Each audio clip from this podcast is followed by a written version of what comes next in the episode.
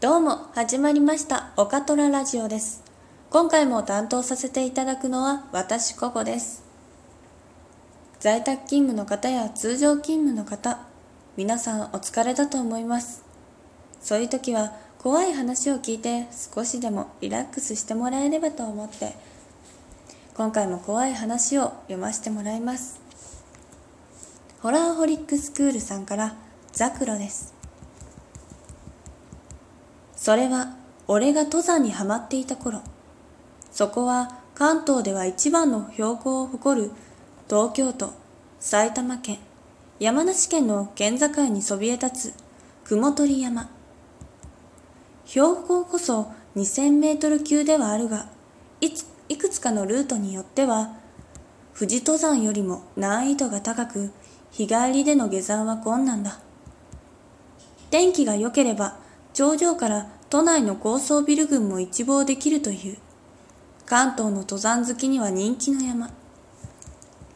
仲間を含めた俺たち3人は一泊二日でまだ山の中腹から雪の残る3月中旬の難しい時期を狙って車で麓まで向かった。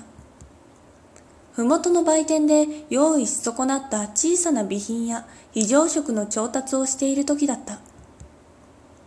これから登山を始める登山者たちの高揚感を感じる賑やかな店内で何かの視線を感じ店内を見回すと売店のレジにいたおばあさんがやたら俺のことを凝視している。気のせいではないかと店内を移動するもやはり俺へ冷たい眼差しを送り続けるその老婆。買い物をするためレジへ行き何食わぬ顔で会計を求めた俺に老婆が一言こう言った。これからあんたは必ず帽子を深くかぶった下山者に、こんにちはと挨拶されるよ。絶対に、絶対に挨拶を仕返しちゃいかんからね。意味がわからなかった。他の会計を済ませた客や仲間もそんな話はされていない。少し不快感を抱いたが、仲間たちや他の登山者たちの楽しそうな顔を見て、自然と気分転換ができた。時刻は午後3時過ぎ。登山を始めて8時間。辺りは真っ白の銀世界だが、周りの木々にはところどころ葉や芽が生えており、溶け出した雪の隙間から草が顔を覗かせ、生命の息吹を感じる。普段何とも思わない菓子や即席料理、バーナーで溶かしたドリップコーヒーも格別だ。鳥たちのさえずりも心地よい。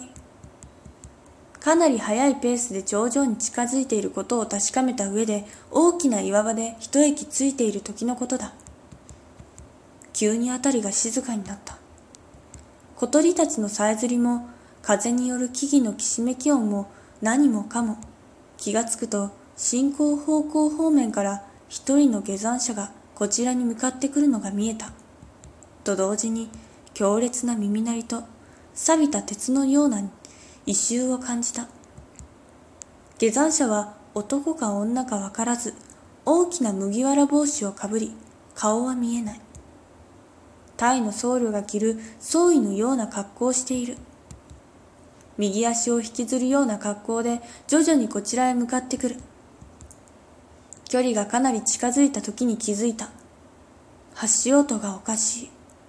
俺たち登山者はところどころ凍った雪の上を円滑に歩くのに、アイゼンを靴に、アイゼンを靴に装着しているため、ザクザクと音を立てる。しかしその下山者は、ぐちゃぐちゃと粘り気のある柔らかい何かを踏みつぶすような音がする。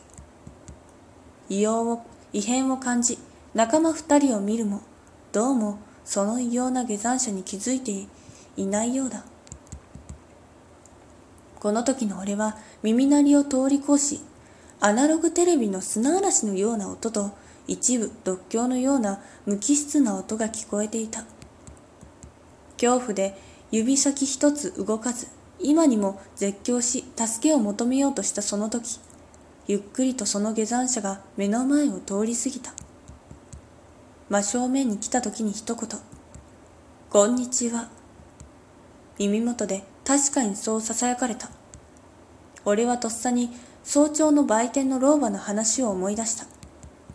視線をそらせずに直視をしていたそれは、顔こそ見えなかったものの帽子のつばの下の耳の穴から血を流し、いびきのような音をグーグーと立てていた。どれくらい時間が経ったんだろう。気がつけば異様なそれはいなくなっていた。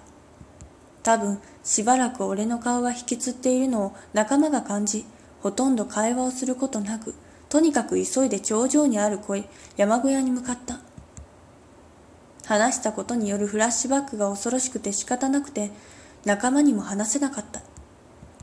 山小屋に飛び込むように逃げ込み、他の登山者の目を引く中、管理人だという女性から、よかった、と声をかけられた。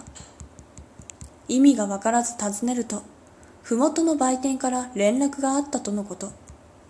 毎年登山者の中には、遭難死や滑落死が後を絶えないが、俺が遭遇したあの下山者は、地元や一部の登山者からザクロと呼ばれ挨拶を仕返すことで滑落死へと追い込む悪いものだそうだ。